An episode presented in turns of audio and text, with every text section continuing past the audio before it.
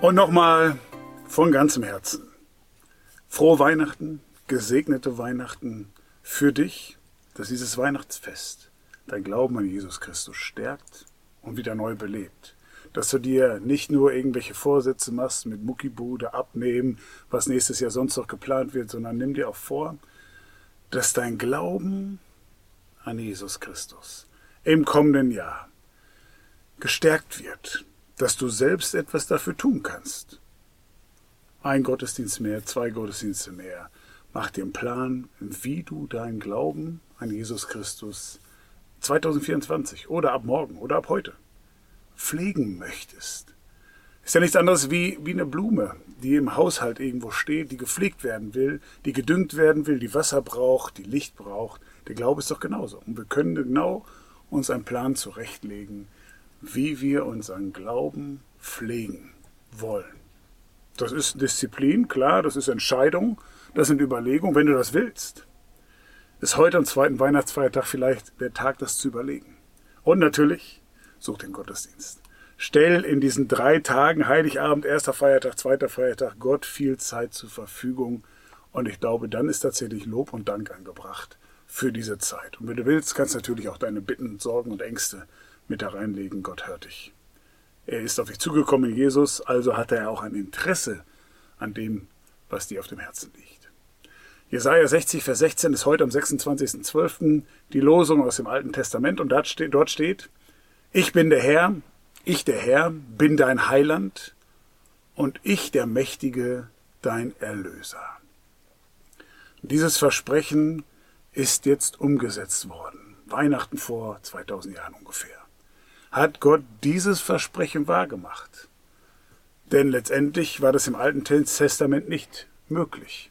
Sünden konnten begraben werden, Sünden konnten fortgeschoben werden, das war klar, bedeckt werden, zum Schweigen gebracht werden, aber durch Jesus ist Vergebung, komplette, hundertprozentige Vergebung erst möglich.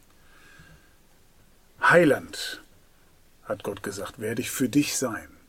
Und ich finde den Begriff immer klasse, obwohl er altmodisch ist, aber da steckt eben das, das Schöne drin, das Heilwerden, das Gesundwerden, das Ganzwerden, das, was kaputt ist in, in der Seele und am Körper. Gott kann's. Gott kann Heil machen, er ist dein Heiland und vor allen Dingen macht er die Beziehung zwischen dir und ihm selbst heil. Er hat den Preis bezahlt, er hat den Schritt gemacht, er hat alles in die Wege geleitet, damit du erlöst sein kannst und versöhnt sein kannst mit Gott. Verpasst das nicht.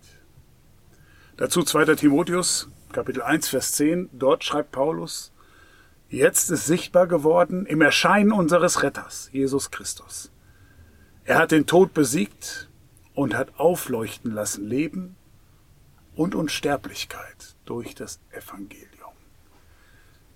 Was versprochen wurde im Alten Testament, dass der Messias kommt, dass Gott Heiland wird, Erlöser wird, Vergeber wird, dass er Gnade, Barmherzigkeit zeigen wird, ist mit Jesus sichtbar geworden.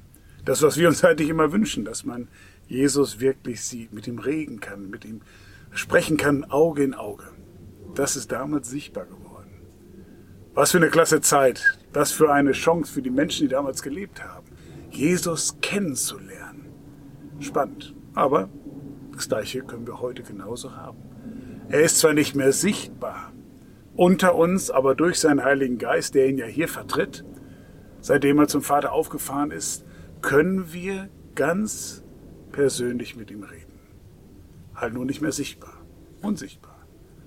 Aber es geht, es funktioniert. Und genauso wie damals man den Mut haben musste, mit Jesus zu reden, Kontakt mit ihm aufzunehmen, zu klingeln, zu klopfen, so müssen wir es heute auch mit Gebet. Sprich Jesus an im Gebet. Danke ihm nochmal persönlich für die Zeit und bitte ihn, dass du ihn erlebst, dass er dich leitet und dass er dir Kraft gibt, heute an diesem Tag. Er ist dein Ritter. Und dann das Schöne, das ist ja schon der Ausblick nach der, nach der Auferstehung. Er hat den Tod besiegt und hat aufleuchten lassen Leben und Unsterblichkeit durch das Evangelium. Jesus ist der, der uns zeigt, dass es ein Licht in der Dunkelheit gibt, in der schwärzesten Dunkelheit, im Tod der uns alle bevorsteht, um den wir nicht drum rumkommen. Da in dieser Dunkelheit, in diesem Todesgedanken hat Jesus sein Licht aufleuchten lassen. Kein Wunder, dass er selbst sagt, ich bin das Licht der Welt. Das stärke dich heute. Denk vielleicht dran, immer wenn du eine Kerze siehst, und das werden wahrscheinlich einige sein, oder ein LED-Licht oder ähnliches, wenn du irgendwo ein Licht siehst, was aufleuchtet, die Dunkelheit vertreibt, denk an Jesus Christus. Gott hat ihn geschickt, um ein Licht in der Dunkelheit zu sein, und zwar für dich. Bestes Versprechen aller Zeit. Und Leben und Unsterblichkeit gibt's bei Jesus. Bei keinem anderen. Und die Wissenschaft, die Medizin, wird es nicht hinkriegen, auch wenn sie mal damit prahlen und angeben, eben ist es, irgendwann ist es soweit, ist es nie. Gott alleine kann durch Jesus Christus dir Leben und Unsterblichkeit geben. Es fängt heute an und geht bis über den Tod in alle Ewigkeit hinaus. Gott schenkt dir Leben, heute in diesem Tag. Feier das. Gottes Segen. Tschüss und auf Wiedersehen. Amen.